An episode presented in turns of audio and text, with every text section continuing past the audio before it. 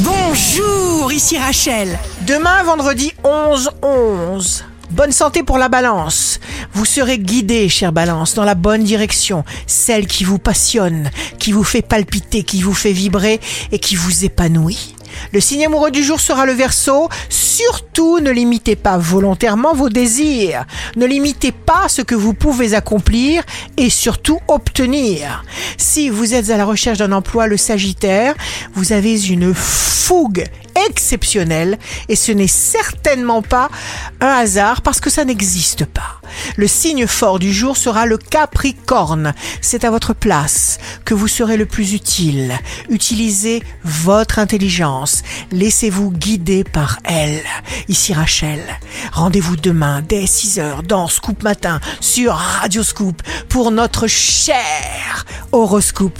On se quitte avec le Love Astro de ce soir jeudi 10 novembre avec le lion.